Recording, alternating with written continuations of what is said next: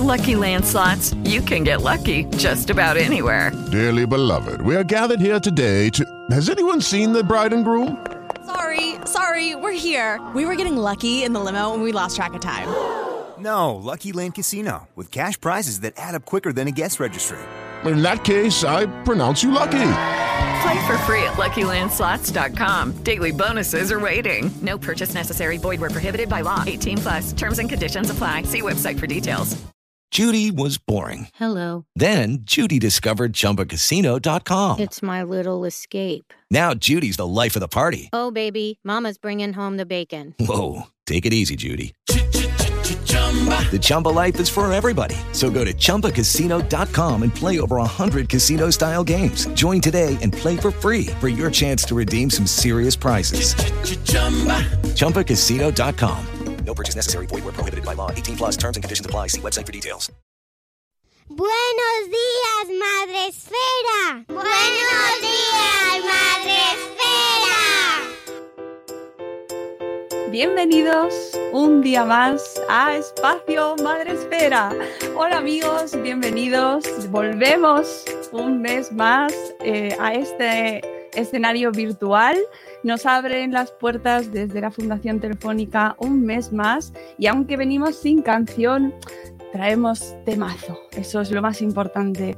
Volvemos, gracias a todos los que nos habéis estado viendo en los programas anteriores y repetimos temática porque estamos muy preocupados, estamos súper concienciados con el tema de la educación y con lo que estamos viviendo ahora mismo en la pandemia.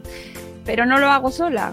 Diréis, diréis eh, va a estar aquí toda la mañana en este sábado maravilloso contándonos el dilema de la educación. Aquí la amiga Mónica de la Fuente. No. Como siempre, cuento con mi amigo Sune, con el productor de Nación Podcast. Buenos días, Sune, ¿cómo estás? Buenas, bueno, no podemos cantar online. Tampoco traigo sección hoy, porque es que lo que estoy es, eh, tengo incertidumbre, tengo susto, emoción, intriga, y quiero ver qué va a pasar y que nos lo cuenten los invitados, porque aquí con dos hijos yo estoy que no sé qué va a pasar en septiembre. Voy a, tomar muchas notas. Pues no sé, eh, a mí me gustaría tener una actitud más optimista y más positiva. A lo mejor cuando terminemos cambiamos eh, la mentalidad y eh, lo vemos todo muy bien, ¿no? Estamos emocionados, pero yo vengo del anterior programa, no sé cómo ha mejorado la cosa, ¿eh? No lo veo que haya mejorado mucho, no ha mejorado. Pero sí que tenemos que decir a la gente que nos está escuchando que ya sabéis, amigos, que este programa también es parte de vuestra vida. Vosotros también podéis participar y podéis seguirlo en redes a través del hashtag que usamos siempre, espacio Madresfera. Y otro también que, por supuesto, nos aportan nuestros amigos de la Fundación Telefónica, que es Repensando el Mañana. Que más que repensando, sería como resufriendo, porque aquí estamos sufriendo mucho los padres y las madres eh, con todo lo que estamos viviendo con la situación educativa. Pero ¿qué día es hoy, amigos? Este sábado 4 de julio, ¿sabéis qué pasa los sábados? ¿Qué, qué hacemos? ¿Qué sección tenemos que es la que más nos gusta? Donde entrevistamos a gente maravillosa. Por supuesto, nuestro gente chachi. Gente chachi. Y como no tenemos a Sonia para cantar ese gente chachi, bueno, pues ya lo habéis escuchado con esta musiquita tan maravillosa y lo podéis cantar vosotros mientras nos acompañáis. Os recuerdo que también podéis estar en el auditorio virtual, en el canal de YouTube, tecleando, preguntando, reflexionando. Y bueno, si queréis quejaros, también podéis quejaros. ¿eh? Nosotros estamos también ahí con vosotros y así como nuestros invitados, porque los sábados es día de gente chachi y la gente chachi no somos un ni yo, aunque bueno, tenemos nuestras cosillas, pero no somos la gente chachi. La gente chachi son nuestros invitados y hoy estamos súper bien acompañados porque tenemos con nosotros a Sofía Deza. Ella es maestra de educación infantil y primaria que actualmente compagina con la dirección del Colegio eh, de Enseñanza Infantil y Primaria, Clara Campoamor, en Huércal de Almería, un centro que tiene solamente siete años y cuyos pasos van encaminados a crear y dibujar una escuela del siglo XXI en una sociedad del siglo XXI, donde los niños y las niñas sientan y vivan la emoción de aprender, sean felices y se formen como ciudadanos y ciudadanas para construir un futuro mejor. Esto es súper bonito, Sofía, ¿eh? y voy a terminar tu perfil porque hay que terminarlo como, como corresponde. Eh, tu, recorrido tu recorrido profesional está ligado a la formación educativa, no solo personal, sino además como colaboradora en la formación del profesorado en cursos de diversa índole, organizadora de eventos educativos como EAB Almería 2017 y colaboradora de la Fundación Uraclan como monitora en el equipo de rugby inclusivo con niños y niñas de diferentes capacidades de 3 a 16 años.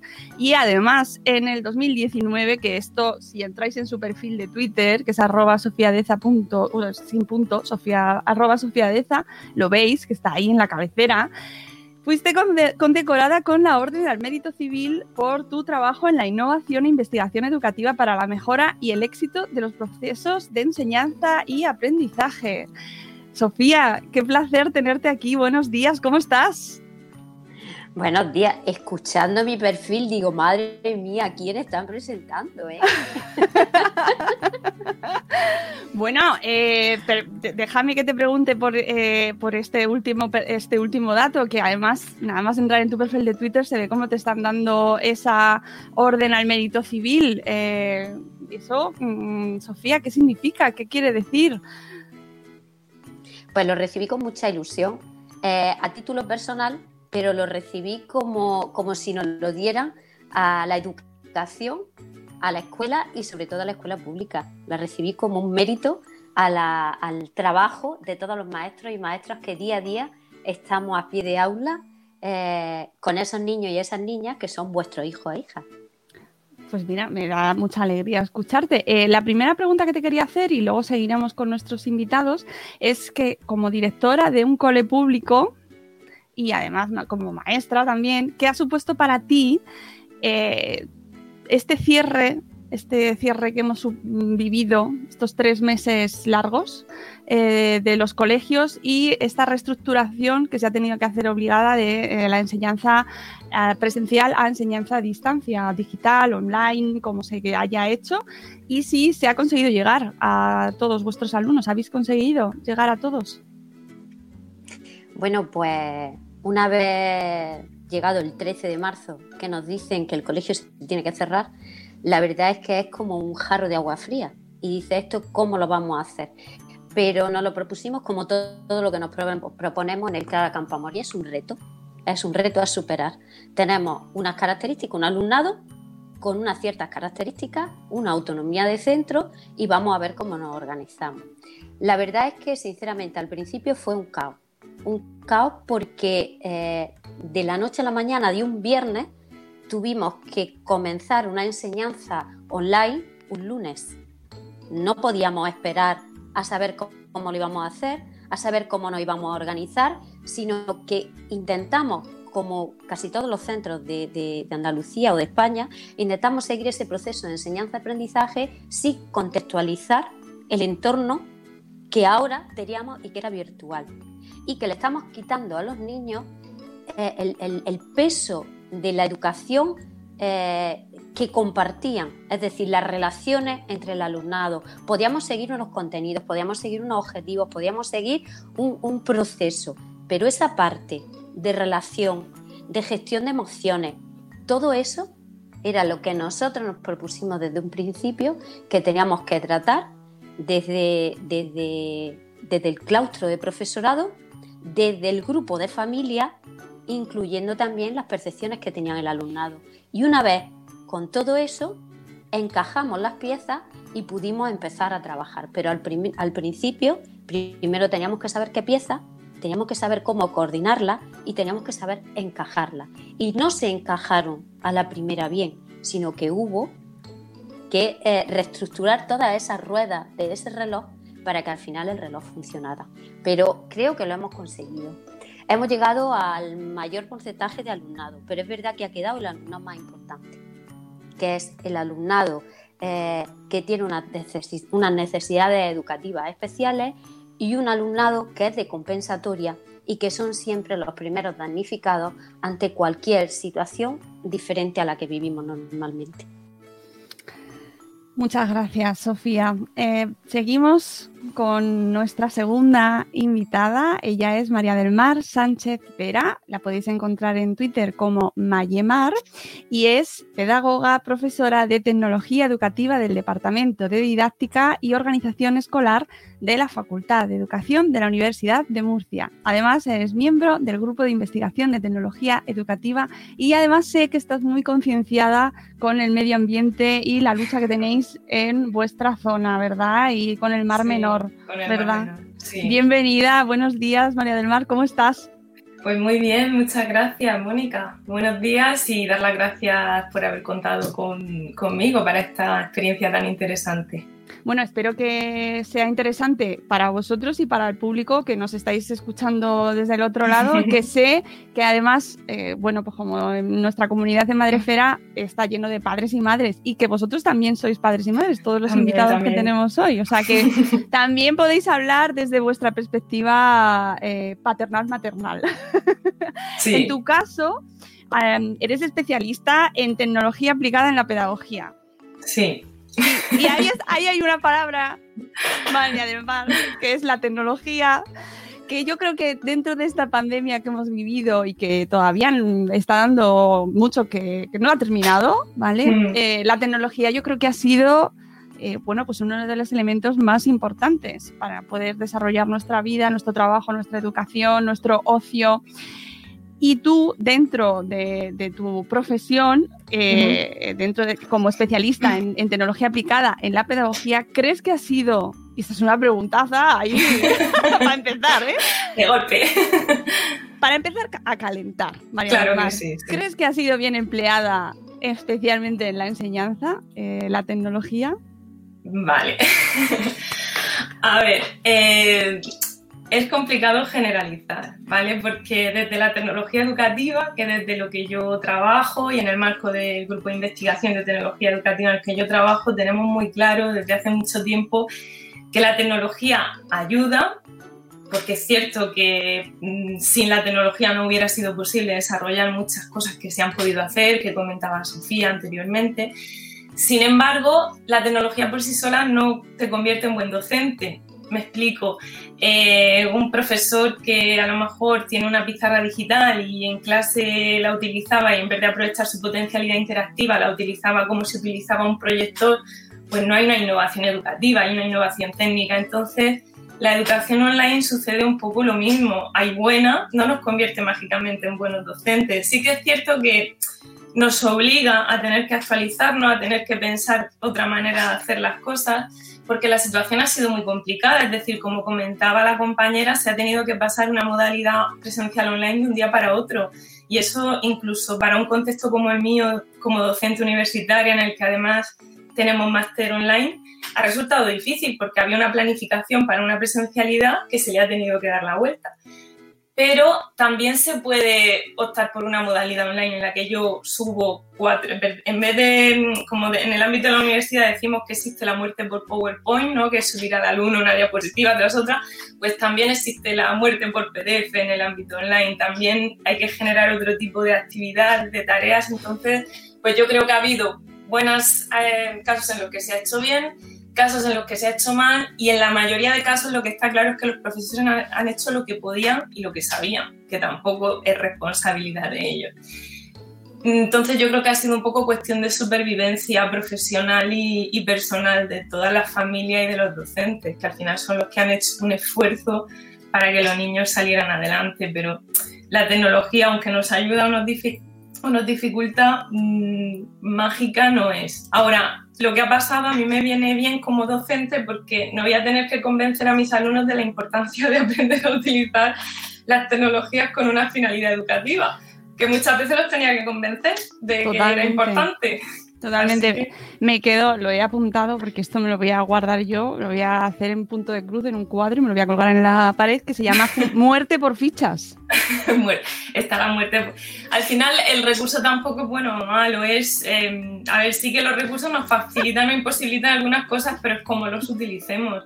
Entonces yo, además hay algunas viñetas muy graciosas de la muerte por PowerPoint, incluso nosotros hemos ido a congresos y tú ves las caras de la gente medio durmiéndose y al final dices, es que es verdad, es prácticamente Entonces, pues depende un poco de la situación, pero tampoco es decir, el docente también ha hecho lo que ha podido. Y en muchos casos ni siquiera se tenía la formación para, para poder hacerlo de otra forma. Entonces, Claro. Es un puntazo el tema de Tampoco, la no, no quiero que parezca que estoy culpabilizando al docente, ni muchísimo menos. Y los docentes lo que han hecho es eh, sobrevivir. Pero también ahora hay un discurso que un poco que la tecnología viene a resolvernos todos los problemas educativos del mundo y queda muy lejos de, de la realidad. La tecnología pues está ahí, nos ayuda, pero se puede usar bien y se puede usar mal.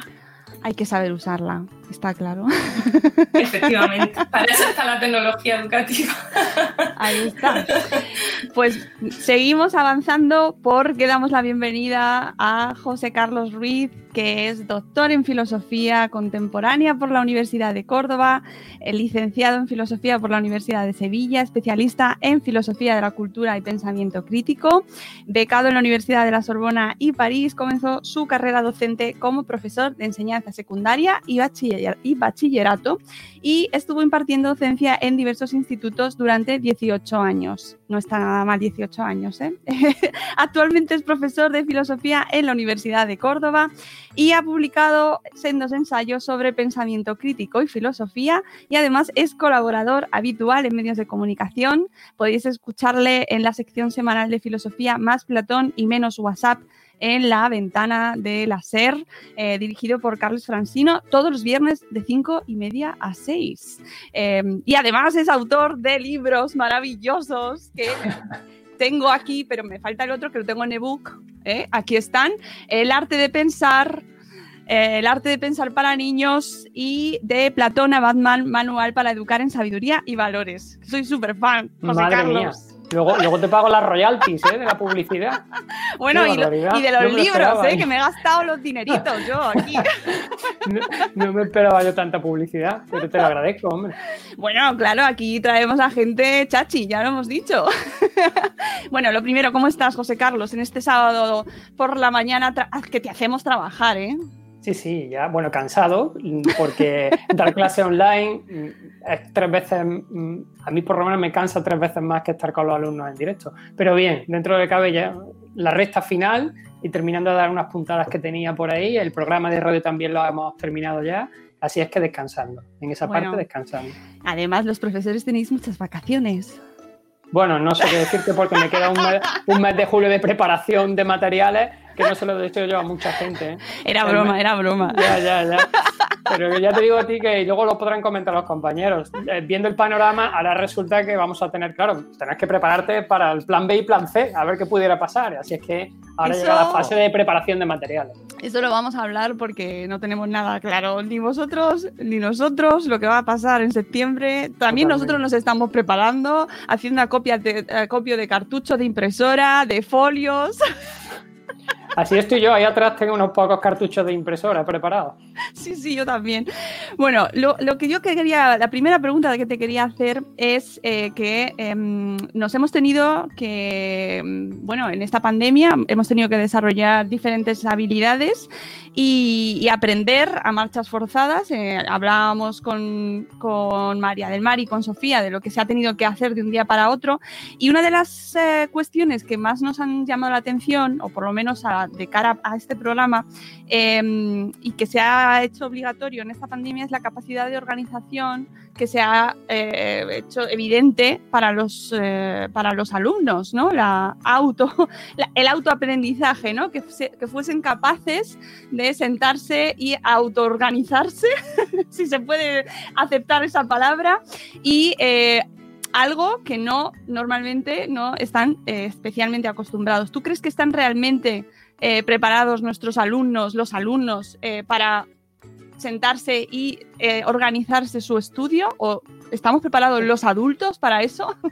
complicado, ¿eh? Así en líneas generales, además con, con tres meses de pandemia, sacar una conclusión genérica es muy difícil y supongo que sería arriesgado. Pero si, si tiro de lo que en teoría, en teoría, deberíamos de haber conseguido durante estos últimos 10 años de educación, donde siempre se ha puesto el eje en que el alumno es el protagonista de su aprendizaje, que esa frase es la más repetida en los últimos quizás 20 años, la he visto por todas, "Ah, es que el protagonista del aprendizaje es el alumno. Pues hemos tenido tres meses para ver si es así. Exacto. Es decir, hemos tenido tres meses maravillosos para darnos cuenta de que quizás no sea el protagonista de su aprendizaje el alumno y que quizás todo no debería de haber girado en torno a él, porque cuando llega el momento en el que el alumno se queda solo y tendría que autoformarse de una manera pues, distinta a la que tiene en la clase, no ha sido capaz de hacerlo en muchos sentidos. En otros sí, porque habrá que ver las casuísticas. Eh, que me parecen muy complejas y muy difíciles de generalizar y casi temerarios. Pero sí es cierto que aprender es un verbo que en los últimos 20 años con las tecnologías ha cambiado de orientación. aprender, a mí me gusta mucho la etimología, ¿no? Entonces, cuando tiras de etimología, resulta que el verbo aprender viene del latín, que ad significa ir hacia y prendere significa capturar, atrapar, es decir, coger algo. Esto implica dos cosas que a mí me gustan mucho. En primer lugar, es que hay una resistencia, hay algo que está fuera y que tú tienes que captarlo porque si no lo atrapas o no lo capturas, eh, no lo consigues aprender. Y esto era lo que siempre se hacía, es decir, los aprendizajes estaban ahí y tú tenías que decirle al alumno tienes que ir hacia el aprendizaje y capturarlo. Y esa resistencia que existía formaba parte de que no era natural en el sujeto porque nuestra vagancia, la pereza con natural del ser humano tiende a no ejercitar aquello que en principio no le sea útil ipso facto. Así es que forzaba un poquito esa situación como docente y, empujaba hacia adelante. Pero en los últimos 20 años, nuevas tecnologías, sobre todo las nuevas metodologías didácticas, luego si queréis podemos abrir este pastel, ¿no? me parece un pastel muy bonito, la, están orientadas a que el proceso sea al revés, es decir, a que los conocimientos se los acerquemos al alumno y se los pongamos de una manera mucho más, ¿cómo te diría? Dinámica, dulce, sí, efectivamente. Y, y ya el alumno parece que no tenía esa necesidad de salir, sino que o bien partían de sus inquietudes personales, y entonces, claro, la movilización del alumno hacia esa inquietud era fácil, o bien nosotros le facilitábamos por medio de una tecnología que conseguía dulcificar ese proceso de resistencia que había entre lo que tenías que aprender y tú, ¿no? Y esa dulcificación se la hacía por medio de pues, gamificación, en fin, mil técnicas que nosotros hemos estado viendo en estos últimos 10 años. ¿Qué pasa cuando tú le quitas todo eso y lo metes tres meses en una habitación con una pantalla delante? pues que quizá ese proceso de aprendizaje no tiene sentido. Es decir, que ya ven ser dificultades porque ya no está tan dulcificado, ya no tienen eh, la capacidad de interacción real, ¿no? En directo con otra persona, creo que hemos visto eh, que, ha fallado, ¿no? O bien la preparación que hemos hecho con ellos no ha sido la adecuada, que es obvia porque nadie esperaba que esto sucediese, entonces no ha, ido educando también esa manera de trabajar a través de las tecnologías, los contenidos, no la ha ido educando porque nadie esperaba que esto fuese así, o bien es que quizá el paradigma de actuación de estos últimos 20 años con los nuevos sistemas, con las nuevas metodologías educativas puede que no sean los más adecuados porque el alumno ya no tiene esa resistencia tan fuerte ni tiene la voluntad de ir a captar el conocimiento y lo que estamos haciendo es acercarle todo al alumno en un paidocentrismo, que se llama, es decir, situamos al alumno en el centro, el niño en el centro de todo y entonces todo gira alrededor de él. Esto lo voy a dejar abierto porque si no me puedo tirar hablando dos horas. ¿no? pero me voy a quedar ahí porque quiero que tus compañeras, quiero que Sofía y María del Mar entren. Venga, Vamos, abrimos. Creo, si os apetece entrar en este debate, ¿os ha parecido interesante? ¿Qué opináis vosotras? Mucho, eh, muy interesante, porque además eh, cojo parte de lo que ha dicho Juan Carlos y, cojo parte de lo que ha dicho María José Carlos. Perdón, José Carlos.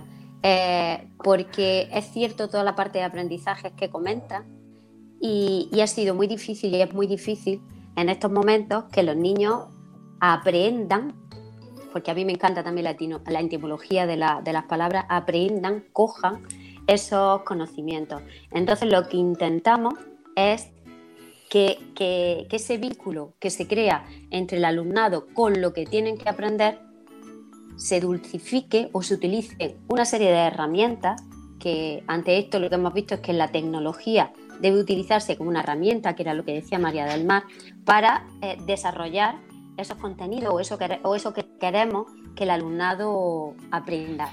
Y siempre lo van a aprender si sienten la necesidad de o si sienten la necesidad de, de necesitarlo, porque si no es muy difícil que lo aprenda. Uno aprende las cosas sin que se las enseñen. Un niño de tres años, cuando le damos un móvil, sabe utilizarlo. ¿Por? ¿Se lo hemos enseñado? No. ¿Por qué sabe utilizarlo? Por la necesidad de, porque tenía ese medio y porque lo hemos dejado investigar. en esa utilización de, de ese medio. Y es cierto que es indispensable, pero igual que si tenemos un taladro y no sabemos cómo utilizarlo, tenemos una herramienta y no sabemos y utilizamos la púa y el martillo, pues yo me gusta hablar de brecha metodológica más que de brecha digital. Brecha, meto- brecha metodológica en cuanto a la formación del profesorado. Uh, te lanzan María del Mar. Ya veo, ya veo. cojo, cojo el testigo. A ver, el, el tema es que yo creo que es, es- es un debate muy complejo porque creo que no podemos reducirlo a un único aspecto, me explico. Em, yo misma como docente, en mi guía docente universitaria tengo recogida un montonazo de competencias que tengo que trabajar con mis alumnos, tienen que ser capaces de hacer, bueno, maravillas. Cuando yo llego al aula con 60 alumnos, eh, me es complicado realmente. Es decir, eh, esas metodologías, hubo un momento en el sistema educativo que se consideró que, que a partir de ahora teníamos que articularnos en torno a competencias y el problema es que, como siempre, tenemos muchas leyes que van cambiando, un sistema que no puede llegar a absorberla, un profesorado que siente que no atienden a sus necesidades reales de, aula, que no se consulta con ellos, que para lo que queremos los centros tienen mucha autonomía, para lo que no, no la tienen. Es decir, eh, y, y al final el profesor lo que trata es de incorporar esas metodologías porque considera que de alguna manera sí que tiene que cambiar es el modelo educativo tradicional, el que a lo mejor vivimos nosotros, pero porque la sociedad ha cambiado. Entonces sí que es cierto que el profesor como fuente de conocimiento que todo lo sabe es importante, pero que no es lo imprescindible en el mundo que vivimos hoy en día, sino el desarrollar una serie ¿no? de habilidades, de competencias, etcétera. Entonces, claro, eh, la universidad tiene muchos de los problemas que tienen las escuelas. Estamos más cerca de lo que parece. Solemos crearnos muros entre nosotros. Algunos vamos con ese martillo tratando de romper esos muros. Y, y sigue habiendo una distancia, pero porque el propio sistema tampoco nos deja. Y yo muchas veces para colaborar con colegios lo que voy haciendo es llamando directamente a los colegios y diciendo, voy a traerte a mis alumnas, vamos a usar robótica educativa y mis alumnos aprenden. Y eso es tiempo que gastamos los compañeros y, y- que, no es fácil. Que, entonces eh, es, un- es complicado porque yo creo que al final el alumno es el que menos culpa tiene, es producto de, un modelo educativo, de un sistema, de, todo. Entonces, en el ámbito formativo, pues claro que hay que mejorar, hay que mejorar la formación inicial, la formación continua, pero conociendo yo las facultades de educación, yo sí, por lo menos en mi ámbito, que es el que yo conozco de la región de Murcia, sí que estamos intentando hacer cosas, mejorar, pero tam- también os digo que no todas las escuelas, es decir, hay muchos tipos de escuelas y también tengo alumnos que van a hacer práctica luego a centros y adquieren modelos que yo digo, ay, ay, ay, ay, esto no, esto, esto es lo que no, por aquí no, ¿no? Entonces, ¿Cuáles? ¿Cuáles? diversidad, diversidad hay en todos lados. Entonces, el, el tema de que el alumno tenga también menos responsabilidad, menos autonomía, es producto también de muchas cosas. Y el modelo familiar, y los, los que son maestros pie de lo saben, es fundamental. De hecho, cuando hablamos de educación online en infantil, sobre todo y los primeros niveles de primaria, no ha sido educación online con los niños, ha sido con los padres. Totalmente. La muerte por fichas viene por ahí. Entonces, no, pero al final la, la muerte por fichas, el problema es que no hay, en educación no hay una receta mágica. Y el docente es el que desarrolla distintas estrategias, distintas metodologías, y las fichas vienen muy bien para desarrollar muchas cosas. A lo mejor no todas, entonces a lo mejor lo que hay que es alternar y los docentes lo que hacen es eso, elegir en qué momento qué modelo metodológico aplican y yo misma como docente a veces me voy a contextos de clase más magistral y otras veces pues me voy.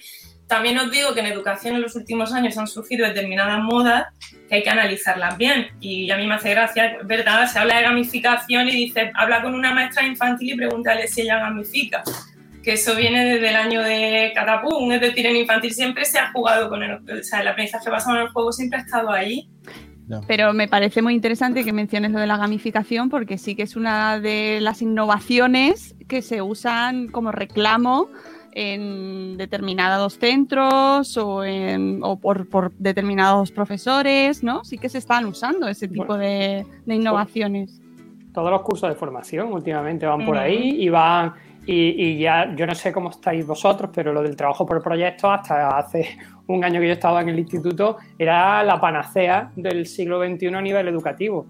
Y que parta de la inquietud del alumno, que esto es algo que se comparte mucho en los foros educativos, en, en la tecnología además se habla mucho de que elaboren a, a través de plataformas tecnológicas un producto que parte de sus propias inquietudes y que se coligue con la otra asignatura y se fusione. Y entonces, claro, a, a, mí me resulta un poco paradójico ¿no? el, el, que intentemos mezclar dos cuestiones que a veces no veo claro la motivación. Por ejemplo, has dicho, eh, María del Mar era, no, Sofía, Sofía lo has dicho tú, creo, que el, Sofía. El, Sofía, que los profesores ya no han perdido esa relevancia que tenían de, de ser los poseedores de la información. ¿no?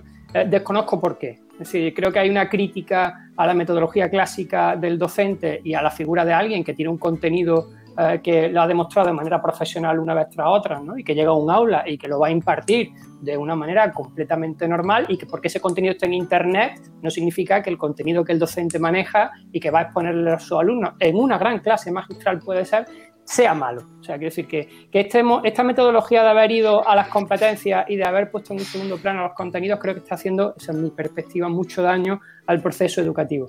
Porque es cierto lo que habéis dicho de los padres. Es verdad que ya no tienen el tiempo ni la dedicación que antes se tenía, pero es que tampoco antes los padres se dedicaban con nosotros a estudiar demasiado porque la educación nivelaba bastante bien. Es decir, lo que hacía en el aula y lo que después se tenía que completar en casa era muy poquita la diferencia. Hoy no sé si vosotros lo hacéis, yo como padre lo hago y lo veo en todas las familias. Tenemos que completar los currículums educativos en extraescolares, con el inglés, con, con cualquier cosa que vosotros imagináis, tienen que estar ahí porque la escuela ya es insuficiente. Y no creo que tenga mucho que ver con el cambio de sociedad. Creo que tiene mucho, mucho que ver con que eh, estamos entrando en novedades educativas sin evaluar si la novedad educativa realmente a medio o a largo plazo es importante. Entonces, tengo una, una preocupación bastante grande con respecto a la tecnología, cómo se está usando en la actualidad a nivel educativo. Esa es mi preocupación principal. Y es que estamos entrando en dulcificar, como decía antes, ¿no? en, en, hacer que todo el proceso educativo se convierta en algo motivacional. Y esa palabra la acabo de traer al debate, ¿vale? No se había salido, pero la quiero poner sobre el tapete, la motivación. ¿Por qué todo se está enfocando desde el punto de vista de la motivación? Que el niño motivado aprende mejor que el desmotivado, no me cabe la menor duda. En tiempos de Grecia lo sabía Aristóteles y Platón, o sea, no hemos descubierto la panacea. Pero ¿por qué hay que motivarlo para que aprenda? Porque cuando llega un momento como este, donde hay una pandemia y no tiene al docente delante, ni se le pueden hacer los juegos y tal, se nos olvida el concepto de deber. Llevo sin leer la palabra deber, el deber, llevo sin leerlo como 10 o 15 años. Se ha sacado del panorama educativo, parece que todo lo que sea una imposición del deber, los deberes, sin ir más lejos, ¿vale? Que lo hemos utilizado todos, que era un método de que el alumno tuviera que practicar la resiliencia e intentar ir a hacer algo que debe hacer, una cuestión moral, decía Kant. Es decir, el deber no se plantea uno si está bien o si está mal, sino que es una manera de entrar en un momento de civilización. Es decir, hay un otro, hay unas normas, hay unas conductas, tienes unos deberes y los tienes que cumplir. Y si no te gustan, no pasa nada, los tienes que hacer. Porque no nos gustan los deberes.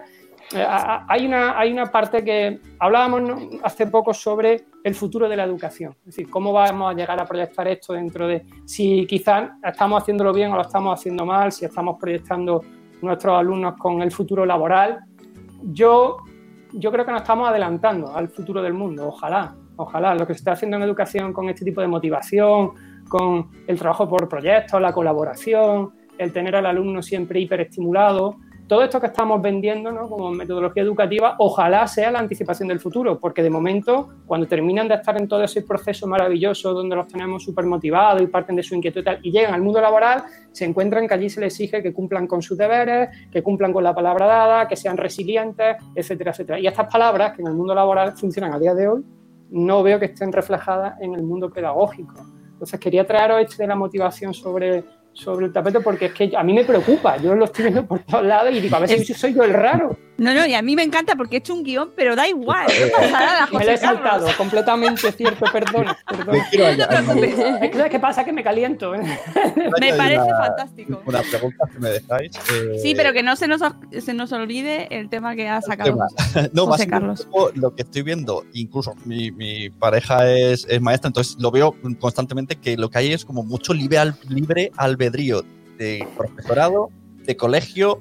Y, y entonces yo pregunto a qué ha conocido en septiembre qué pasará y, y es como que cada colegio va como de una manera individual o sea no esta patata caliente a quién le corresponde organizar un poco en general y con esta y con lo del confinamiento se ha visto más. Antes era un poco aquí somos más de tecnología aquí somos más de gamificar pero ahora aquí somos más de supervivencia. Cada uno sobrevive, sobrevive como está como cada uno está diciendo vuestra manera de pensar.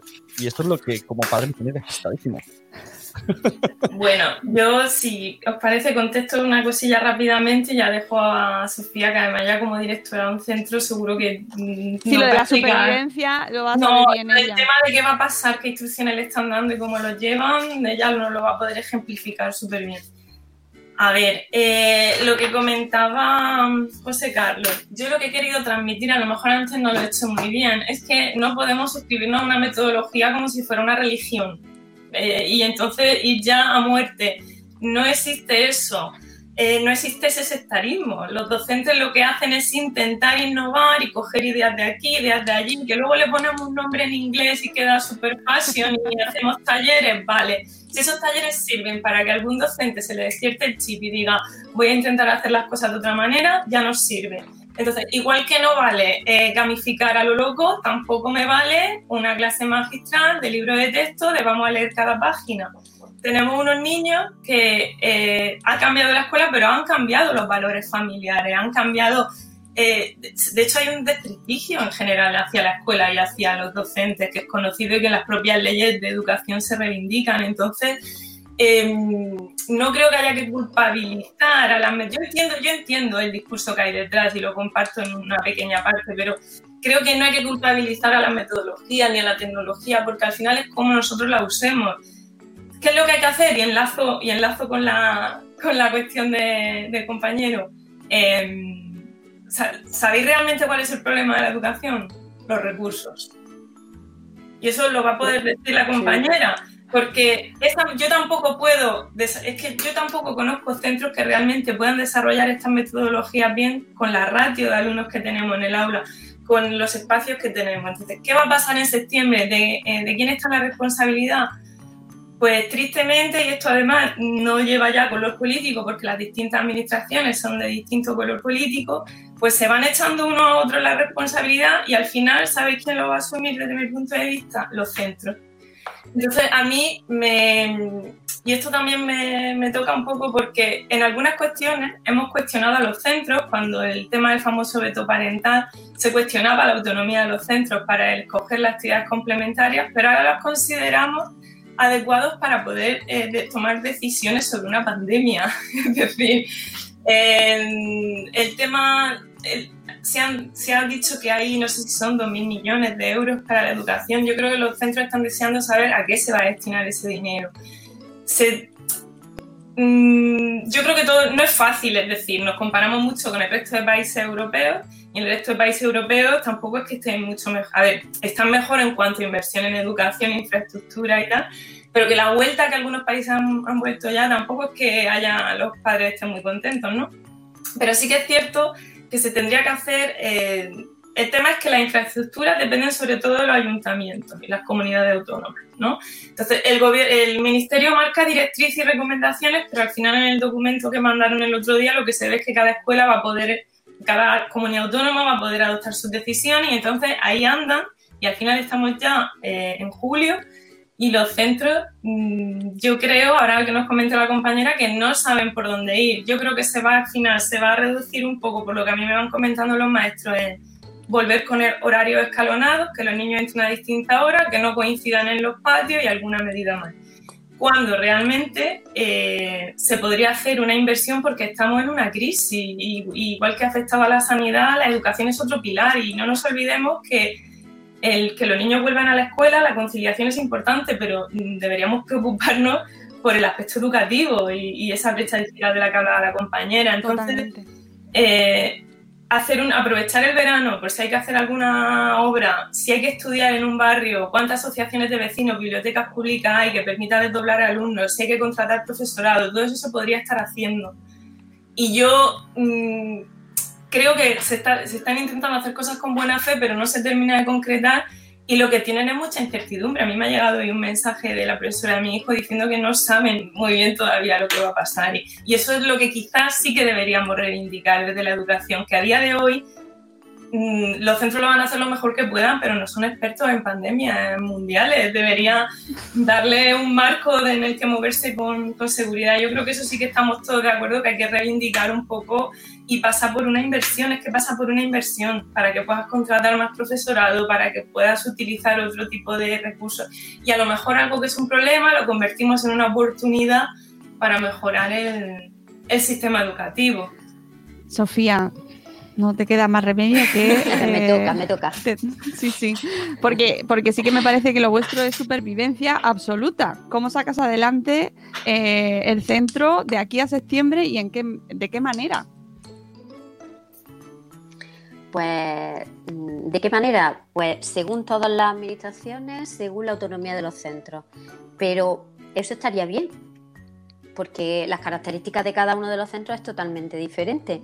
Ni está en el mismo entorno social, ni tiene el mismo alumnado, ni, tiene, ni sabes quién es el profesorado, quien sí lo sabe es precisamente la organización interna del centro. Entonces, por ahí estamos de acuerdo, autonomía de los centros, pero realmente esa autonomía de los centros está siendo real? Si yo, a mí me dicen, Sofía, tú tienes autonomía de los centros, ¿no? ¿Qué es lo que necesitas? Pues mira, yo necesito esos recursos humanos que estamos hablando. Yo necesito esos recursos espaciales de los que estamos hablando, que podemos diversificar al alumnado espacialmente y así mantener un poco la distancia. Básicamente eso. Básicamente necesito más recursos humanos y el que realmente eh, se planifique algo serio y formal sobre unas instrucciones que se le tienen que dar a los centros. Porque como tú bien dices, dentro de la autonomía tendremos que movernos dentro de un marco. No podemos hacer lo que nos dé la gana. La autonomía no quiere decir hacer lo que me dé la gana, autonomía quiere decir dentro de un marco yo tengo que funcionar ahí.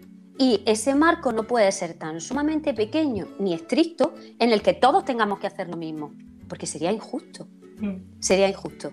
Entonces, ahora mismo nosotros no tenemos instrucciones.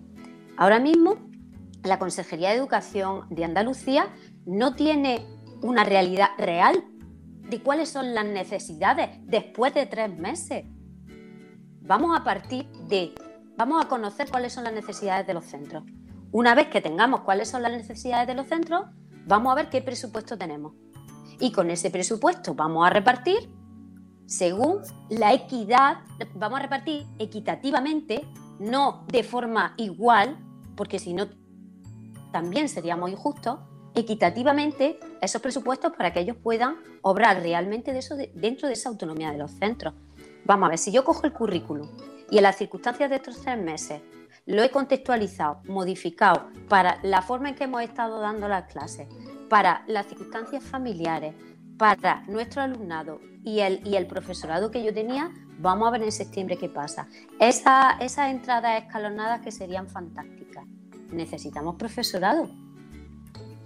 Esa conciliación de la que estamos hablando, esa conciliación se puede arreglar.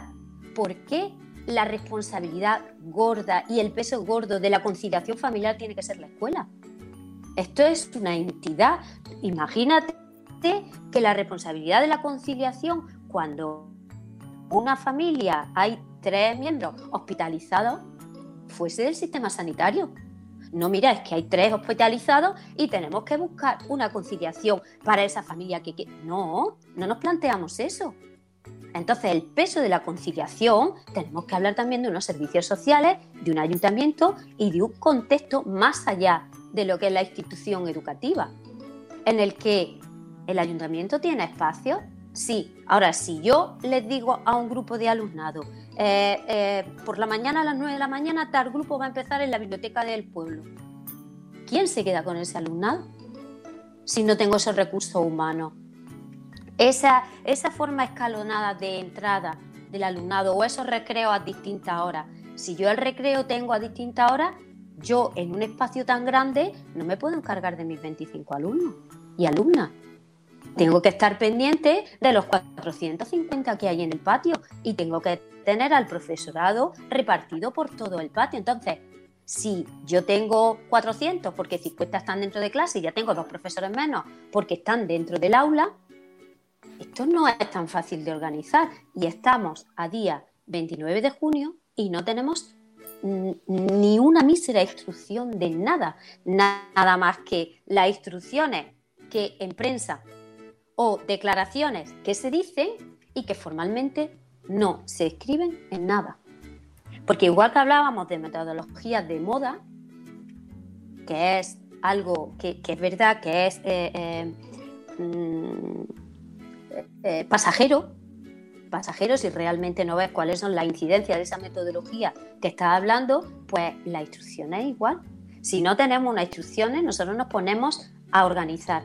Ahora, cuando pase algo, si no hay unas instrucciones y yo tengo que organizar, ¿de quién es la responsabilidad? ¿Dónde la buscamos? ¿En la dirección del centro? ¿En el profesorado? ¿En qué niños y niñas de tres años? Yo no sé si vosotros había asistido a una clase de tres años la primera semana. Y ahora el alumnado de tres años va a llegar después de estar cuatro meses dentro de casa, dentro del cascarón del huevo que ya empezaban a romper. Mm. Pero dentro del cascarón, dentro del cascarón. Porque ahora con la sobreprotección que tenemos la familia sobre nuestros niños y niñas de tres años, yo llevo 20 años en la educación, yo soy maestra de infantil y yo, las generaciones que cogía de tres años y que vengo cogiendo ahora, es una disminución de autonomía, una disminución de dejar a los niños hacer, una disminución de, de todas esas cosas que a nosotros nos enseñaron y que no se está haciendo. Entonces, ahí hay muchísimas cosas. Esa primera semana de llantos, de vómitos, de ¿con qué lo suplimos? Si yo necesito a todo el profesorado pendiente, que siempre lo hacemos, a especialistas, porque la primera semana los especialistas están ayudando a esos niños de tres años y estamos pendientes de si los mayores, los no menores. No, necesitamos profesorado. Y ahora estamos en la organización de las plantillas de los centros. Y, y nos han dicho que las instrucciones son las mismas, que el número de profesorados son los mismos. No, señores, no, señora. Ahora que es la organización de la plantilla es donde tenemos que decir, mira, disponéis de esto. Vamos a organizar. ¿Yo cómo me voy a poner a organizar en una semana un, centro que empecemos en septiembre porque no sabemos cómo va a evolucionar esa pandemia sin unas mínimas instrucciones? Mira, señores, señoras, estamos cansados. Estamos ciertamente muy cansados psicológicamente. Ahora necesitamos descansar y encima sin ninguna instrucción. ¿Para qué? Emplear un tiempo en organizar algo que luego cuando llegue finales de agosto no saben ni siquiera si va a valer para nada. No, mira, el trabajo también tiene que ser con un sentido, con una funcionalidad, porque si no, horas por horas, de verdad, yo soy de las que todo el trabajo muchas veces lo llevo a casa, todo el tiempo del mundo y es muy difícil. Y yo tengo tres hijos, una hija y dos hijos. Dos en, uno en bachillerato, que a la niña en bachillerato, que además le ha tocado vivir, que ahora tiene la selectividad, la EBAU, un pequeño de tercero, de, tercero de secundaria y luego uno que está empezando en el, en el campo laboral. Entonces, a mi hija le ha tocado lo más gordo de todo. Sí, que es verdad que pensamos en nos fijamos mucho en los más pequeños porque, bueno, nos afecta y tenemos muchas familias a nuestro entorno con niños muy pequeñitos, pero es cierto que a nivel de, eh, yo creo que momento vital, ¿no? los chicos que están ahora haciendo la EBAU y que la han hecho o, o están en ello temporalmente. La mía le queda una semana, una semana. Pues sí, pobres, eh, efectivamente tenéis un papelón, Sofía. Creo que Sune querías hacer una pregunta. Eh, que yo veo que todo, todo el mundo en general está pensando cómo, cómo vamos a volver a, las escuelas de manera escalonada. Pero por otro lado, ¿no? vienen feedbacks de que va a haber otra vez que quedarse en casa. Esto se está pensando este protocolo, porque parece que estamos como cómo vamos ahí, cómo hacer el ratio, pero a lo mejor directamente hay que volver para atrás. Esto Sí, bueno, en- plantea. En esa vuelta para atrás, por lo menos en la universidad, nosotros lo que nos han puesto es que hagamos guías docentes eh, para tres eh, situaciones distintas: la presencial, ¡Ostras! la, sí, la presencial, la semipresencial y la online completamente, ¿no? Viendo un poco que pudiera pasar todo. Pero mm, hay algo que me gustaría, a ver qué opináis vosotros con el tema de la tecnología para solucionar este problema si, si volviese a ocurrir ¿no? una pandemia de este tipo y tuviéramos que meternos. Porque eh, yo antes estaba apuntando el tema de- del uso de las tecnologías y de la metodología esta tecnológica que habéis comentado, pero Sofía lo había dicho, mm, no sé hasta qué punto quizás la tecnología más perfecta que existe y la que mejor ha funcionado siempre y que en esta pandemia eh, nos ha salvado, por lo menos aquí, por ejemplo, en Andalucía, que se dan gr- gratuitamente, es el libro de texto. Entonces, no sé por qué se denosta tantísimo y no se habla nada de la tecnología del libro. El libro es un- una de las invenciones tecnológicas más importantes del mundo. Y por mucha tecnología que tú tengas, verdad que tú tienes un libro que tiene unos contenidos que están estructurados, que además se ha intentado adaptar al alumno, que te vienen tus actividades, tu parte final, tu parte inicial, ¿no? Y, están diseñadas también precisamente para que tenga una continuidad. Entonces, aquí ya os digo que en Andalucía todos los alumnos tienen sus libros de texto y esa brecha digital de la que se ha hablado tanto, yo, yo decía, ¿cómo puede ser que todos los medios de comunicación estén eh, haciendo tantísimo hincapié en el tema de la brecha digital, pero sin embargo no entremos en el concepto de, de educación igualitaria a través del libro de texto? Lo único que tengo que hacer es mandarte un mensaje y, poco más para decirte a estas páginas y luego intentamos solventar las dudas como, pero ya tenemos el libro de texto como eje fundamental. Entonces, para mí quizá la solución puede partir de, de irte a la tecnología más potente del mundo, que es el libro. Y el libro lo tienen todos nuestros alumnos. Entonces, no sé hasta qué punto, eso como directora también tú, no sé hasta qué punto es posible eh, recurrir al libro. En eso no estoy nada de acuerdo contigo. Venga, pues Yo eso es lo que quiero preguntaros. Venga. Yo tampoco. No estoy en nada de acuerdo Venga, contigo. no os gusta la tecnología No. del libro. Vale, Sofía, empieza tú. venga. No, vamos a ver. En esto estoy de acuerdo con María del Mar. Es que nada es bueno ni nada es malo. Vamos a ver. El libro de texto, al igual que un ordenador, es una herramienta. Y lo que sirve es la persona que utiliza esa herramienta y cómo utiliza esa herramienta. Nosotros en nuestro colegio no tenemos casi nada de tecnología. Mira que somos un centro nuevo. Nacimos hace solo siete años cuando ya había terminado el proyecto TIC.0. El, No, doc- no- el, el- el El 2.0. el No hay, brecha, 2.0, no hay brecha digital entonces, ¿no? Que es lo que yo decía. No hay, hay, hay que después de luchar no te puedes ni imaginar, no te puedes ni imaginar que el año pasado en Navidad recibimos cuatro, cuatro pizarras digitales. Y ahora, fíjate tú, hemos encontrado una forma legislativamente buena que nos dice que, que- que podemos utilizar, eh, en vez de libros de texto, un material de uso común para el desarrollo de lo que tú te planificas. Parece que la, palabra proyecto desvirtualiza algunas veces en lo que hablamos de moda de lo que se está haciendo. El, el aprendizaje basado en proyectos, que no es lo mismo que el aprendizaje por proyecto, ni el trabajar un proyecto, sino lo que es realmente el aprendizaje basado en proyectos. Eso es lo que nos ha salvado a nosotros, porque ha trabajado la competencia del alumnado. Y eh, eh, en ese, en- en- nos hemos acogido pero la a esa información, forma- pero la, pero la información, ¿dónde la buscaban? Si no hay tecnología, al final vas al libro de texto, ¿no? Quiero decir, Pero que la la tecnología. Yo, yo lo que defiendo es que la tecnología que más iguala al alumnado y que puede romper esa brecha es el libro. Es que es el libro, Para es que no es nada. otra. Pero, Ah, ¿no? pero vamos a ver, pero. Pues, entonces, ¿dónde el la libro, información? Tú lo has dicho, el libro. Pero no, el, no tiene por qué ser el libro de texto. Bueno, vale, el libro, me da igual los que tengan. El libro es que, es que hay muchas formas de ir a buscar. Eh, Cuando yo he hablado del vínculo, del vínculo que tú establezcas con esa información, hay veces que se aprende mucho más, mucho más. El cómo tú establezcas ese proceso de aprendizaje que en sí el contenido, que no quiere decir para nada no darle importancia al contenido, cuidado. Que tú también has insinuado como que ahora no se le da importancia a los contenidos. No, es el cómo se llega a esos contenidos lo importante. Que La motivación, el tema, lo que he traído, el tema de la motivación. No tiene por qué. No, es No. parte, una No. parte ínfima.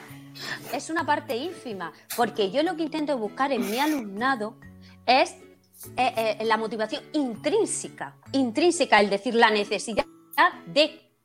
Pero entonces, si es la necesidad mía personal de yo aprender, a mí no me importa quién sea el canal de ese aprendizaje, porque yo necesito aprender y yo voy a buscar de la manera que sea ese aprendizaje. Nosotros en el primer ciclo no hemos tenido libros de texto y lo que hemos hecho ha sido invertir todo ese dinero que podíamos de libros de texto en un material de uso común que el alumnado ha podido utilizar.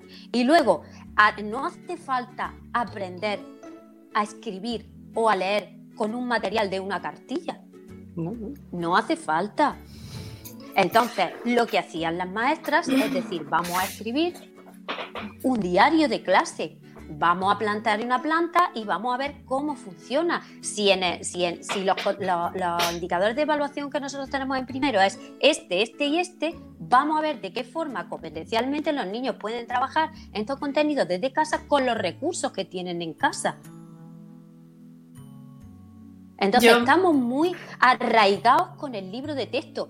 Estamos cuestionando ahora mismo metodologías efímeras de moda, pero no cuestionamos la metodología que ha tenido como herramienta el libro de texto y que sabemos a cierta, cierta con, con datos que no es bueno.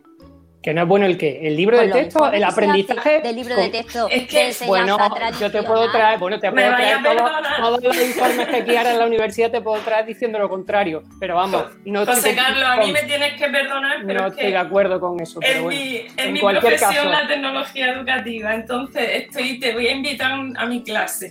Mira. Yo te llevo al bachillerato y luego me cuentan los de segundo de bachillerato todo lo que necesitan de tecnología para la selectividad, si queréis, o luego en el mundo laboral. Bueno, pero es que la, selectividad también se puede cuestionar. Es decir, vamos a ver. pero yo te digo lo que hay. La realidad es que los que están en bachillerato, la tecnología la usan poco. Tienen que trabajar mucho, muy duro, estudiar, memorizar. Y los que tenéis hijos, Sofía, tú que tu hija la tienes, te darás cuenta de que los libros son la esencia de la selectividad. Que haya que modificar la selectividad es otro tema. Pero es otro debate. Pero los procesos de aprendizaje casi siempre tienen mucho que ver con unos contenidos. Ahora, cómo sea el contenido es otra historia. A mí me da igual si es un libro, o me da igual si son apuntes, o si es un vídeo de YouTube que se lo va a dar todo, pero los contenidos al final tienen que aparecer. Y lo del libro yo lo decía porque realmente aquí en Andalucía muchas familias lo que tienen es el libro de texto. Entonces, el romper esa brecha en este momento de confinamiento, y era por lo que lo traigo a colación, lo que pasa es que vosotros lo habéis sacado luego al genérico. Yo lo traía a colación diciendo que era el instrumento que más igualdad podía dar de inicio. Otra cosa es que después las familias tienen que hacer uso de ese libro de texto y ponerse delante, etcétera, etcétera. Pero no me cabe la menor duda de que en esas casas, en el confinamiento, no me podéis decir que la tecnología era mejor que el libro porque muchas familias tenían un solo ordenador para 20, otras no tenían conexión, otras le iba mal, pero el libro sí lo tenía bueno, quizás haber hecho cierta orientación a través del libro hubiese, hubiese, sido. Yo no puedo decir porque no lo hemos podido ahí hacer. discrepo con el tema del libro porque hay muchos libros que se han quedado en los coles, ¿eh? Que lo... Ah, no me digas. Sí, sí, sí, sí, tengo. Mm, lo sé y no los hemos podido recuperar hasta el final del curso. Bueno, pues entonces, amiga, ya ni eso. Entonces, eh, la igualdad no ha venido entonces ni por ahí. Sí, que además es sorprendente porque se han quedado en las clases los libros. Y hemos tenido que tirar de ¿eh? libros electrónicos, tirar de licencias, de editoriales o sea, que ese es otro... pero entonces de voluntarismo de padres, ¿no? De lo que me estaba hablando. Al final es voluntarismo lo que ha sacado adelante esto, son las familias las que han sacado adelante la enseñanza. Sí, porque los libros estaban y, los, y los profesores. A ver, yo...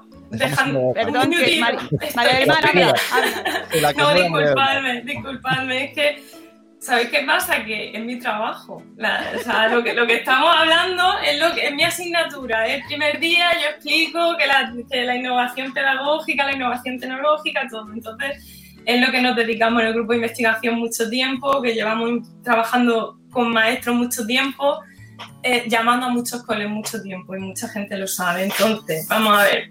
El aprendizaje no se encuentra en función del medio. Tenemos que separar, tenemos que separar lo que es el medio de lo que es la estrategia didáctica del docente y la metodología. Entonces, bajo esa perspectiva, José Carlos, podríamos interpretar que con comprar un libro de texto a cada niño en el mundo podríamos cerrar todas las escuelas. No, perdona, no, eso es demagogia, no, no, eso es demagogia. no. yo lo que te estaba, ponte en, la situación que sí, te he puesto, no te salgas. Situación. No, sí, no te déjame, déjame que termine la, yo, mi pregunta, la argumentación. Sí, pero, pero es que la argumentación te sale del contenido concreto. Venga, pues, mi pregunta era, mi pregunta era, quizá el libro de texto hubiera sido el- la tecnología más adecuada para estos tres meses de brecha digital. Es lo único que llevo preguntando desde el principio y nos vamos en, al algunos, genérico. en algunos casos sí y en otros no. Es que ha dependido mucho porque para muchos, Claro, ¿sabes cuál es? Para muchas, para vale. muchas, el, el proceso de enseñanza es un proceso de comunicación por definición y muchas veces el proceso de comunicación, ¿sabes cómo se ha producido?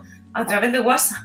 Bueno, imagínate que ese proceso de comunicación no puede ser entre un libro y un alumno, no es comunicación. Sí, también, pero si es que no consiste ni. Es que, es que lo que lo que estamos, creo, intentando decirte, Sofía y yo, es que eh, no es ni bueno ni malo, depende de cómo se use. Entonces, en un momento determinado y en un No, no, contexto de So- So- brecha. Los datos de Sofía son negativos, dice que es malo, ¿eh? que, que hay datos específicos y ha, y ha dicho pero, que porque- no, resultados pero, pero, pero está muy claro, ¿sabes por qué? Porque el libro de texto eh, se asocia a una estrategia metodológica de clase magistral en la que se asume que el alumno va a llegar al contenido ni siquiera por el docente, sino por lo que te dice el libro, ¿vale? Entonces, en, que, que- que sepáis que los recursos son, los recursos son como una caja de herramientas que tenemos y tú en un proceso de gamificación, de aprendizaje basado en proyectos, puedes usar un libro. Que sí, que sí, sí. Entonces, entonces la cuestión es que eh, no podemos decir que- que- que el libro de texto, es decir, sí que ha sido el libro de texto el proceso fundamental, pero en algunos casos ha sido que el maestro esté llamando por teléfono a los alumnos. En otro caso ha sido el poder contactar por videocon- la videoconferencia. A mis alumnos les hemos hecho una encuesta en el marco de una alumna de TFM y la videoconferencia ha sido para ellos un recurso fundamental, porque en determinado nivel y muchas familias no, hay brecha digital, pero el móvil lo tienen casi todas las familias y ha sido un recurso tecnológico muy útil. Entonces, yo no quiero ni decir que uno ha sido maravilloso ni que otro ha sido malo. Dentro del marco de las competencias, cuando aquí estamos planteando como que el sistema educativo pasó de un modelo muy extremo a otro totalmente extremo, ¿no? Eh, cuando hablamos de competencias, eh, se incluye, es decir, el- todo el marco competencial se incluye en el famoso informe de LORS que estudian todos los maestros desde hace muchos años, el saber, saber hacer, saber ser, es decir, el saber está, pero se considera que con el saber no vale, que hay que saber hacer, saber ser y las competencias te añaden el saber aplicarlo en un contexto determinado. Entonces, que tú estudies algo de manera teórica es un- una base, pero hay que ampliarlo con otras cosas y eso es lo que se trata de trabajar cuando el Si libro de texto es un apoyo. Eso El libro de texto es un apoyo. Claro, pero si eso vuelvo a decirte, no sé por qué estáis diciendo algo que yo no he negado. Si yo no estoy diciendo que eso esté mal, lo que estoy diciendo es que creo que la única opción que había más genérica era utilizar lo que tenían todos. ¿no? Pues yo creo que depende porque que hay hay. Hay centros hay de todo tipo, familias Sí, sí. hay de todo tipo y brechas hay de todo tipo, porque también Sin duda, sin duda. la brecha duda. digital hay tres tipos de brecha digital, la de la infraestructura, eh, que esa es evidente, si no se tiene la tecnología no se tiene, la referida a la capacitación técnica, a saber usarla o no, y luego a saber usarla bien, es decir, hay un mito que es el de los nativos digitales, se considera que mis alumnos son nativos digitales, pues bueno, la parte de moverse por las redes sociales, pero luego hay unos aspectos de identidad digital, gestión de la Sí, información. cierto, lo tiene. cierto. No, no, no completamente. Entonces no es cierto que son- Y ahí es donde está la labor del docente, es que la labor del docente no es ni solo, son muchas cosas, pero no es solo transmitir contenido, pero sí transmite contenido, pero sobre todo es hacer que el alumno aprenda en todas sus vertientes. Y para que el alumno aprenda en todas sus vertientes, pues es donde está el concepto de competencia y es donde está la reivindicación de los maestros, de la ratio y de los recursos, porque Sí, sí. yo puedo Sí. evaluar competencias cuando tengo pocos, cuando tengo muchos, pues tengo que hacer un examen. Retomo yo aquí eh, un- otra Perdón, pregunta de. Nos quedan como 20 minutos, pero tranquilos. Estaba súper interesante, o sea que eh, sobre la figura del docente, muy relacionado con el tema de la motivación, muy relacionado con, el tema de la presencialidad y de cómo se han relacionado en esta durante estos meses, ¿creéis que eh, es necesaria una evolución? Eh, ¿Se hace necesaria una evolución del, rol del maestro, tal y como lo, hemos visto durante estos meses? ¿Ha estado a la altura el maestro y va- tiene que cambiar eh, la actitud, el rol del docente? Yo creo que han hecho lo que han podido. Sí, Es decir, el rol, el rol del docente lleva mucho tiempo considerando que tiene que transformarse y al final los maestros mm, ven que o sea, es que yo siempre digo, para conocer bien el sistema educativo, habla con cualquier maestro que te va a decir la realidad que tiene, en el aula que tiene. Entonces los maestros se han adaptado. Yo ya decía al principio, y es algo que me, me gusta porque mm, de hecho hay una serie de competencias, cuando hablamos, también uno de los motivos por educar con tecnología es porque el mundo en el que vivimos es un mundo tecnológico. Si no educamos en un buen uso de esas tecnologías, estamos, de hecho, es una competencia, la competencia digital reconocida a nivel europeo, a nivel estatal. Entonces, mm, cuando yo he tenido la oportunidad, por ejemplo, de impartir eh, clase en el máster de secundaria, porque la formación pedagógica que tienen los maestros de secundaria es a través de ese máster, a veces tenía que convencerlos de la importancia de, de utilizarlas, de, de aprender a utilizar las tecnologías no a nivel técnico, sino a nivel educativo ¿vale? El diseño, la planificación, la evaluación, etcétera. Y como hay muchos recursos, y de hecho yo en mi asignatura no solo abordo las tecnologías a, nivel digital, trabajo el libro de texto, trabajo el cómic, trabajo mm. podcast, les hago ver que hay muchos recursos para que aprender y que un buen docente, y en Twitter estamos rodeados de buenos docentes donde vemos que utilizan todo y no dejan de lado nada, ¿no? Entonces, lo que pasa es que yo ahora creo que ya no me va a costar tanto convencerlos porque van a ver la necesidad de tener que utilizarlo, pero a mí me llama la atención como profesora que yo decía, no os cuestionáis tener que dar o trabajar matemáticas, pero sí trabajar tecnología cuando es algo más, algo que incluso cuando la tecnología se trabaja bien, desaparece, porque lo importante es la actividad y la, y la, y la estrategia, es decir, que ha utilizado el, el, docente. Luego es verdad que hay recursos que favorecen, que desarrollan determinados tipos de, de, habilidades, otras, etcétera, ¿no? Pero al final es que es el maestro el, el eje fundamental. Entonces, eh, hay muchas comunidades autónomas también que están poniendo ya en marcha en previsión de escenarios de pandemia que se complique cursos, formación, claro, porque ¿eh? Aquí en Andalucía la En Murcia también. Porque han estado a la altura tecnológicamente. Yo creo que han estado por encima, fíjate.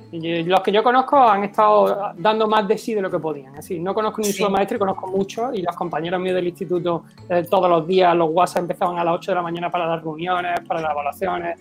Las maestras, ¿no? Yo tengo una pareja que es maestra también, exactamente igual. Yo creo que han estado muy por encima de las posibilidades que tenían.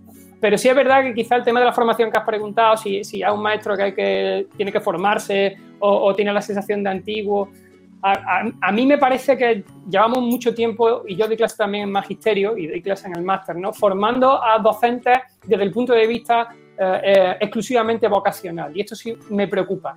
Me preocupa porque hay un mensaje muy potente de que el maestro es vocacional y el docente es vocacional. Y entonces tiene que sentir una especie de pasión interna que va a hacer que eche 500 horas más de las que debería. ¿no?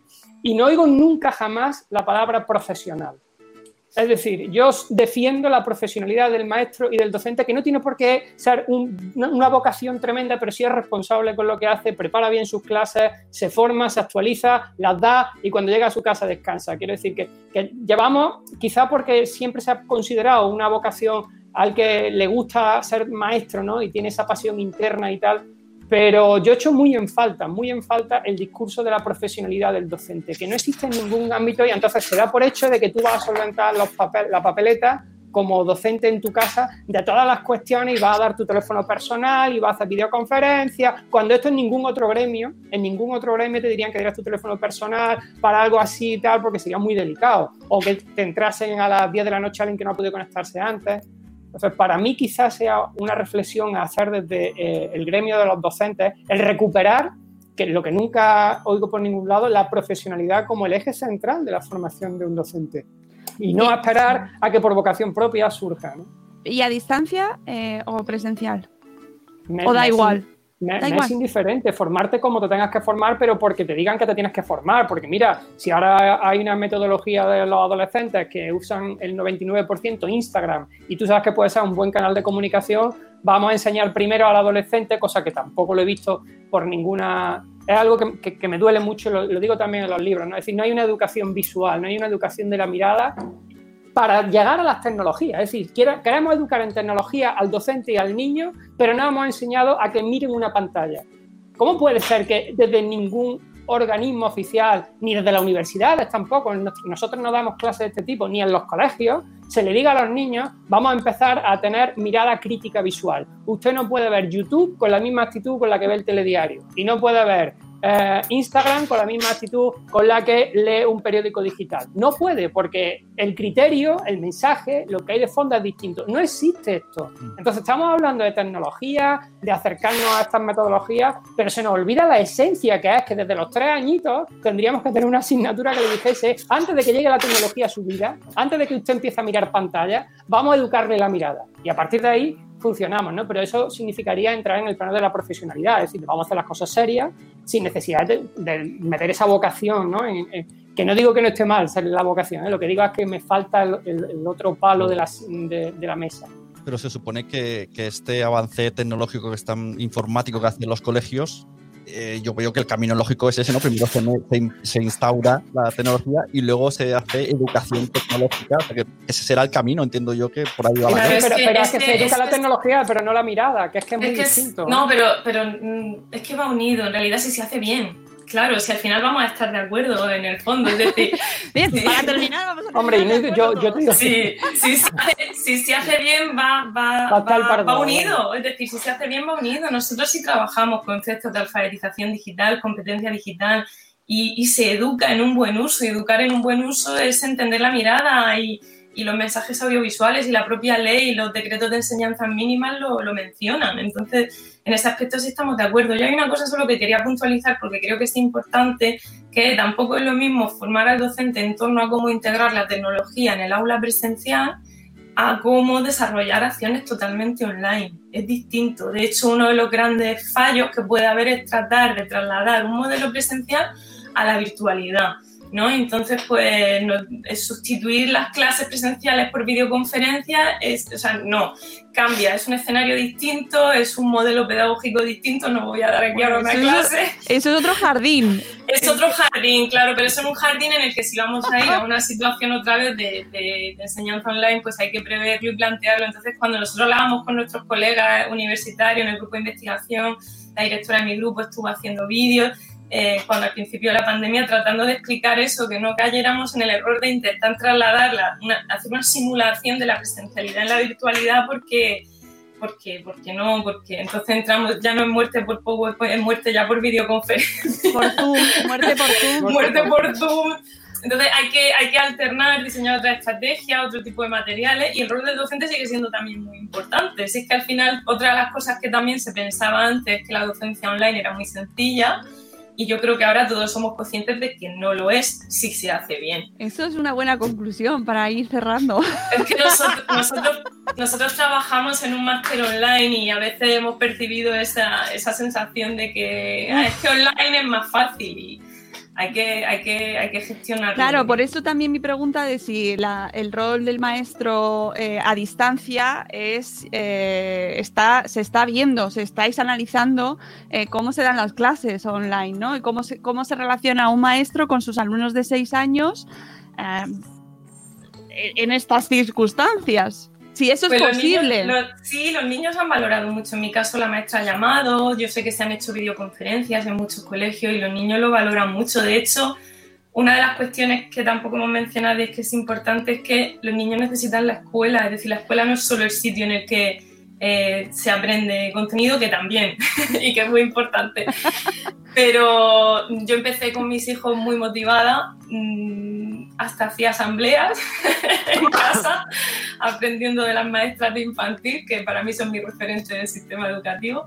Y conforme iba pasando el tiempo, el niño mm, mm, estaba más desmotivado, yo también, pero necesitaba la escuela como espacio en el que desarrollar Vale. y eso es lo que tenemos que priorizar, aparte de la vuelta Decías al lo de la asamblea eh, y rápido, rápido, esta tendencia que se ha puesto, de- mm, bueno, y que se ha, ha emergido un poco por la, por la emergencia familiar del homeschooling. Eh, ¿Cómo lo veis? Hay muchas familias que se lo están planteando seriamente de cara a los próximos meses. Eh, ¿Estamos preparados? No es que estemos preparados, es que yo creo que la escuela es una conquista social y que yo pues entiendo que el homeschooling pues se ha dado porque se, lo que se ha dado en un contexto de pandemia, pero la escuela son muchas cosas y creo que es una conquista social que nos iguala como sociedad. Entonces, Cada vez, mm, cada vez menos con las extraescolares, ¿eh? lamentablemente. Lamentablemente, las familias que pueden permitirse extraescolares están empezando a tener diferencias Bueno, esenciales. Volvemos a lo de siempre. Si invirtiéramos más, volvemos a lo de siempre. Sí, sí, a lo mejor si recursos. invertimos recursos, es que pa- parezco yo aquí la, la que va pidiendo. No, Pero no, es es que, verdad, es que- es es que verdad, muchas verdad. cosas no se hacen porque no, No, se puede. es Sí, que- bueno, pues ya, ya, estamos de acuerdo. Claro. Bueno, en esta pandemia se han visto diferencias claras entre diferentes tipos de centros, centros públicos, centros concertados y centros privados. Se han visto muy claras las Sí, diferencias. sí, brutal. Yo te diría que Brutal, brutales. Brutales. brutal, ¿eh? Yo, yo De- he sido testigo de eso con, Totalmente, con gente muy cercana, vamos. Niños con clase las 8 horas o 7 horas o 6 horas online y niños sin una clase. Eh, Es, es bárbaro. Claro, hemos salido todos teniendo muy claro que la sanidad pública es algo importantísimo y parece que cuando defendemos la escuela pública estamos yendo en contra y se crean incluso polémicas entre el profesorado y nunca más lejos de la realidad. O sea, somos, somos compañeros, uno puede defender o tener una idea de lo que tiene que ser el sistema educativo sin tener que ir a malas con nadie, ni muchísimo menos, ¿no? Colegio, hay colegios, mm, hay profesores buenos y malos en la pública, en la concertada, en la privada, en todos sitios. Pero sí que es cierto que, una- que hay una base, que es hay una inversión y que nos iguala y Que que nos falta. ayuda y que hace falta. Eh, Sofía, una preguntita como, como maestra de infantil, ¿vale? Que dices que has estado muchos años.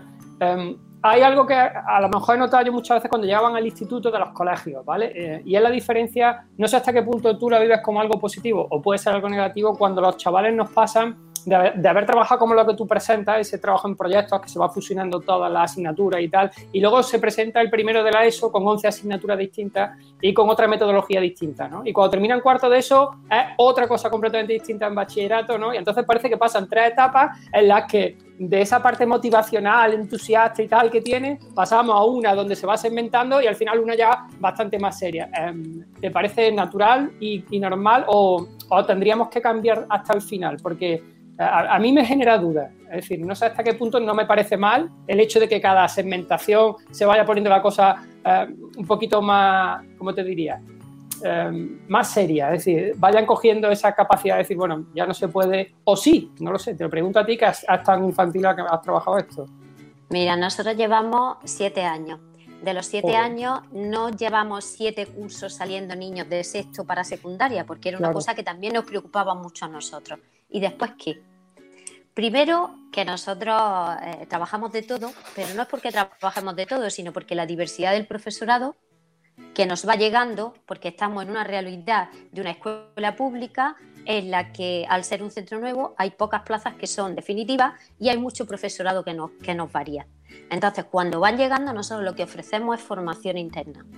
Es decir, cada un lunes de cada mes, nosotros, porque nosotros hacemos una formación entre todo el profesorado con las temáticas que ellos ven eh, que, necesitan, que necesitan trabajar que ese, ese sería otro punto, la parte de lo que nos formamos los maestros y, lo- y luego lo que en realidad esa formación llega a la aula. Nos formamos mucho y luego lo que nosotros eh, eh, eh, volcamos en nuestro alumnado, según qué centro sea, es lo mismo que nosotros vivimos en nuestra escuela. La institucionalización de la escuela esa es otra. Pero bueno, eh, lo que sí lo que sí vimos, y solo llevamos tres cursos, este es el tercero, que nuestros niños de sexto salen, porque nosotros nacimos hasta segundo, entonces nuestro alumnado ya todavía no ha habido una promoción que empiece desde tres años hasta arriba, pero Vale. sí este año, los de cinco años, sí llegan hasta a la- al instituto. Al instituto. Estamos muy preocupados, de hecho estamos muy coordinados con el instituto para saber eh, eh, cómo se desenvuelve nuestro alumnado en otro tipo de metodología, aunque hay maestros, hay que profesores del instituto que también trabajan un poco este tema de proyectos. Pero nosotros, igual que tenemos esta diversidad de profesorado, hay profesorado que dice, vale, los proyectos sí, pero a ratico, pero yo el libro de texto no lo dejo. Eh, porque es, así- es que es una realidad. Sí, sí, sí, Es que es una realidad que tenemos. Entonces, cuando decimos eh, trabajamos el aprendizaje basado en proyectos, claro que sí, pero tienes diversidad de profesorado. El profesorado que se va quedando va adquiriendo esa formación que no se hace en un año, ni en dos, ni en tres, sino que yo llevo 20 y sigo aprendiendo de, la diferencia y de, lo, rico que es este aprendizaje basado en proyectos. No como moda, sino como realmente algo que investigas, que trabajas y que eh, cuestionas cuáles son tus resultados. Esos niños, esos niños, esas tres promociones, perdón, dos, porque esta es la tercera y aún no sabemos. Estas dos promociones, lo que sí nos dice el instituto, aparte de que, de que el, bagaje cultural o de contenidos que tiene es igual que los demás, entre comillas, pero tiene unas competencias que no tienen los demás. Y las competencias es cómo buscan, cómo eh, se relaciona con, esa, con esas herramientas digitales, es decir, que son competentes digitales. Una vez que han sacado esa información, porque decimos que buscamos la información, ahora, ¿cómo tratamos esa información? Porque el corta y pega de todos sitios es muy fácil hacerlo. Ahora, ¿cómo tratas ese corta y pega? Si es lo que van a hacer nuestro alumnado, pues vamos formalmente a trabajar ese corta y pega bien hecho. Y luego, otra de las cosas que, que, nos, que, nos, que nos destacan es el trabajo de la oralidad. Nosotros tenemos el proyecto lingüístico de centro que eh, eh, trabajamos muy potentemente desde los tres años. De hecho, tenemos un programa de radio desde los tres años y van los niños de tres años a hacer el programa de radio eh, un martes de cada, de cada semana. El, trabajo de la oralidad. Esa competencia de la oralidad no, da un libro de no lo da un libro de texto. Y cuando tú tienes que defender unas oposiciones, ¿qué herramienta es la que tienes que utilizar? La competencia oral. Esas destrezas orales que tú tienes que saber desarrollar, porque muchas veces, hay veces que no es tanto el bagaje de contenidos que tienes que lo puedes recoger de donde sea, libro de texto, internet, de donde sea, a el cómo eh, tú expresas eso que tú sabes. A lo mejor sabes menos, pero mejor expresado aparenta más. Y luego, esa visión crítica de la que tú hablas, esa visión crítica de la que tú hablas es súper importante desde los tres años. Esa filosofía infantil, esa filosofía de niños desde los tres años es súper importante. Es que ellos hagan las cosas sabiendo el por qué lo hacen, cuál es el sentido de lo que lo hacen y vamos a cuestionarnos si estamos viendo lo que estamos viendo en YouTube o en los anuncios o en donde sea. Esas asambleas, nosotros hacemos asambleas eh, mensualmente de alumnado desde tres años hasta sexto. Tenemos un representante y hacemos nuestra primer secuencia didáctica, porque no es proyecto, porque nosotros sí sabemos diferenciar lo que es un proyecto y una secuencia didáctica. Entonces, en, esas primeras, en esas primeras dos semanas, eligen al delegado de aula. Y no es una elección como vamos a votar, no. Es que nuestro delegado tiene unas funciones, sabe que tiene que defender algo, sabe que nos tenemos que poner de acuerdo. La, el, en sí, el texto oral asamblea como acuerdo de decisiones o, toma de, o toma de decisiones conjuntas. Hay muchísimas cosas competenciales que no lo da nada más que un maestro. Última cosa es decir, mira, Sí el, proceso, sí es lo último, lo último. Gracias, gracias a los maestros y a las maestras, durante estos cuatro meses, independientemente de si tenían ordenadores, tablets, libros de texto o no, son los que han sacado el proceso educativo adelante. ¿Y sabéis por qué? Porque a lo mejor el alumnado sí tenía eso o no. Quien realmente sí lo tenía en sus casas individualmente y los suyos particulares éramos el profesorado. Si nosotros nos dicen a mitad de la pandemia os tenéis que ir al colegio, a trabajar en el colegio virtualmente, no hubiéramos podido seguir el proceso de aprendizaje porque en los centros no hay ordenadores ni siquiera para que el profesorado trabaje. Hemos trabajado con nuestros dispositivos personales, con nuestra red personal. Y si nos dicen, os vais a ese escenario que es la escuela y que es básico, imprescindible, las casas ahora mismo han estado disfrazadas de escuela, pero no han sido escuelas. Nosotros hemos utilizado a la familia como parte de, eh, nuestra, de nuestro trabajo, pero no tenían que ser maestros. Igual que nosotros somos educadores, no solo somos eh, eh, maestros que transmitimos contenido. Esa educación, siempre digo, que no es una línea que separa lo, lo que es el trabajo de casa y del cole, no es una línea, es una franja. Y ahora en estos momentos, en estos tres meses, esa franja se ha convertido en una autovía, en la que esa autovía teníamos que entrar la familia, el profesorado, el alumnado y todo nuestro entorno social para ayudar, porque luego una segunda parte fue cuando la familia empezaron a trabajar y el alumnado se quedó en casa con los abuelos. Pero eso sería también otro tema. Es sí. que, es que nos da para. Estaba diciendo que estaba asustado. Sigo asustado. Puede No. ser que más. No, hay que, hay que No te No Sí, hay que pensar que esto es una oportunidad de cambio también y que, por ejemplo, ese vínculo que se ha creado entre la familia y los maestros se puede, se puede mantener para... Vamos a terminar con un Ojalá. mensaje Exactamente, positivo. exactamente. Sí, Ojalá, sí. ojalá. Tenemos Ojalá. que terminar, amigos. eh, yo podría estar hablando con vosotros mm, todas las preguntas del guion que no he hecho. o sea que nos da para dos programas más, pero es apasionante escucharos porque realmente eh, el debate es, eh, es inmenso y hay un Sí, montón de, de- de cuestiones muy complejas, eh, no solo mm, de este momento y de esta crisis, sino intrínsecas ¿no? del sector eh, y, que, y que nos afectan a todos los que estamos interesados en este mundo de la educación y de, y de que nuestros hijos pues se críen lo mejor posible, ¿no? Y que sean, eh, bueno, pues que saquen lo mejor posible en septiembre, vuelvan a sus coles y, y- y puedan llevar adelante su educación, que yo creo que es algo que nos preocupa demasiado, ¿no? Es decir, em, han perdido entre comillas, esos tres meses, habrá niños que sí, y hay estudios que lo dicen, que hay niños que se han Mm. desconectado. Entonces, bueno, nuestra mayor intención, nuestra ma- máxima preocupación es ver hacia dónde vamos. Espero que este programa haya servido para lanzar más preguntas, que yo creo que nos hemos dejado muchísimas más en el aire. Pero bueno, eh, os agradezco un montón que hayáis venido y que, y que nos hayáis eh, abierto estas puertas de debate y, y- y esta, este ten con ten, ¿no? que habéis tenido de diferentes puntos de vista que yo creo que al final son reflejo de la realidad, ni más ni menos. Esto existe, esto se está dando actualmente, ¿no? Así que eh, nos vamos a despedir eh, porque se nos va el tiempo. El sábado hay que aprovecharlo, amigos. Hay que tenemos unas vacaciones ahí delante. Vosotros también, los docentes también tenéis vacaciones, incluso la directora de- del colegio. Yo creo Pobre. que esto- esta pandemia ha servido para que todo el mundo valore más a los profes y no se tenga tan en cuenta la que están de vacaciones, porque es- que ta- también es merecido.